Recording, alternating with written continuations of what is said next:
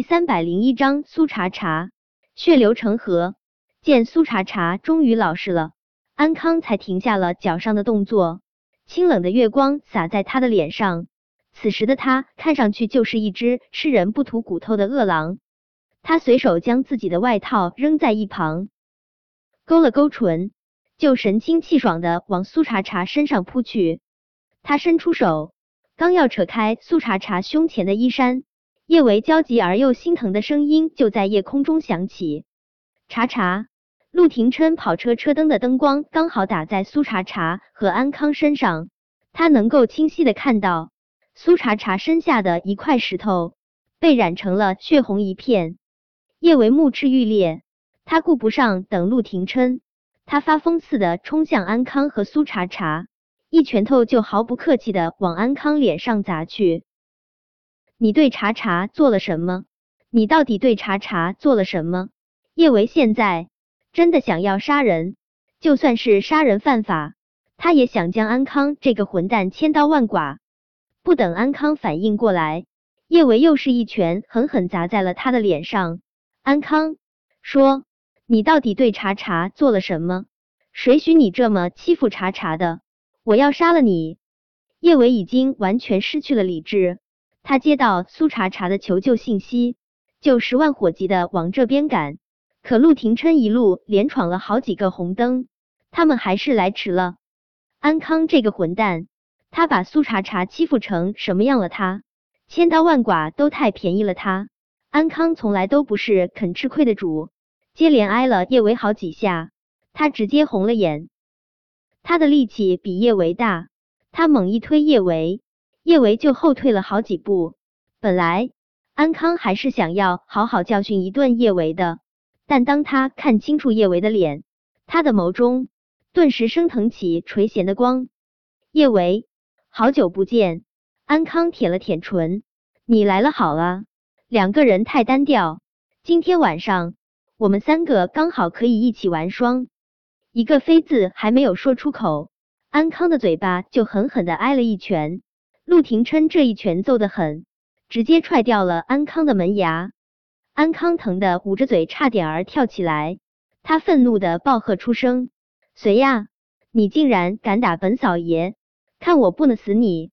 安康双目圆瞪，一副凶神恶煞的模样，但因为缺了颗门牙，说话漏风，发音也不清晰，看上去还真没什么气势。尤其是当他看清楚踹他这一脚的人是陆廷琛，他更是如同泄了气的皮球。他是很畏惧陆廷琛的，但吃了这么大的亏，他心有不甘。他还是梗着脖子，硬着头皮对着陆廷琛吼道：“陆少，你这样不地道啊！你和我姐夫是好兄弟，你怎么能帮着叶维这个贱之人欺负我？贱之人！”陆廷琛眉头紧拧。这安康的嘴巴还真臭，果然欠揍。心动不如行动，陆廷琛果断一拳又狠狠的甩在了安康的嘴上，安康疼得哇哇乱叫，他感觉他上面的另一颗门牙也快要掉下来了，他还没有来得及好好缓和一下，陆廷琛又是接连好几拳头招呼到了他的脸上。陆廷琛力气那么大。每一下，安康都觉得自己的脑袋要被他给砸烂了。安康，你嘴臭我不管，但你敢说我的女人，我打烂你的嘴！说着，陆廷琛直接一脚毫不客气的踹向了安康那微张的嘴中。安康疼的好一会儿都没缓和过来，门牙已经掉了两颗，他自然是怨气冲天。但是他打不过陆廷琛啊，不管他现在多愤怒。他只有挨揍的份儿。看到战玉成的跑车快速停在了陆廷琛的车旁，随即他快步从跑车上冲出。安康瞬间又多了几分底气。姐夫，快来救我！陆少快要打死我了！安康听到安康的声音，战玉成的脸色瞬间变得更加难看。他永远都无法忘记，在酒吧，安康当众占苏茶茶便宜的事。虽然安康说是苏茶茶主动勾他，但他心里清楚，苏茶茶还真瞧不上安康这种货色。苏茶茶今晚被他扔在了这里，安康怎么会出现在这里？战玉成的心中忽的出现了一种很不好的预感，尤其是闻到空气中似有若无的血腥气，他心中那种不好的预感更强烈了一些。他觉得他最近真是有毛病了，明明恨苏茶茶恨得要死，他也铁了心要将他一个人扔在这荒郊野外，狠狠的给他些教训。但是他开车走到半路，他又心软了，他竟然担心苏茶茶这个气死人不偿命的女人，一个人在这荒无人烟的地方会害怕，会哭。他是真的很害怕苏茶茶哭，他一哭。他的心揪的都没法呼吸了，所以不管他有多气苏茶茶，他还是调回了车头，回来接苏茶茶。姐夫，救命！救命！见陆廷琛的拳脚又往他身上招呼，安康失声尖叫：“姐夫，你快点儿救我啊！陆少真的要杀了我！”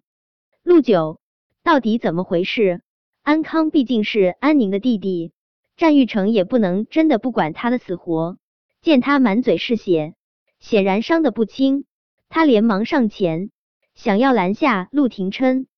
战玉成刚接下陆廷琛的拳头，叶维焦急的声音就传入了他的耳中：“查查，你醒醒，你快点儿醒醒！查查，你撑住，我送你去医院，我现在就送你去医院，你一定要撑住。”叶维双眸泛红，眼角的泪水刚滚落，他的眸中瞬间又盈满了泪光。他是医生，这点儿判断力还是有的。他已经简单检查过苏茶茶的伤势，他的孩子保不住了。叶维用力抱住苏茶茶，茶茶，对不起，我来晚了。茶茶，你一定要撑住，你不能有事。我和小宝还有小贝都不能失去你。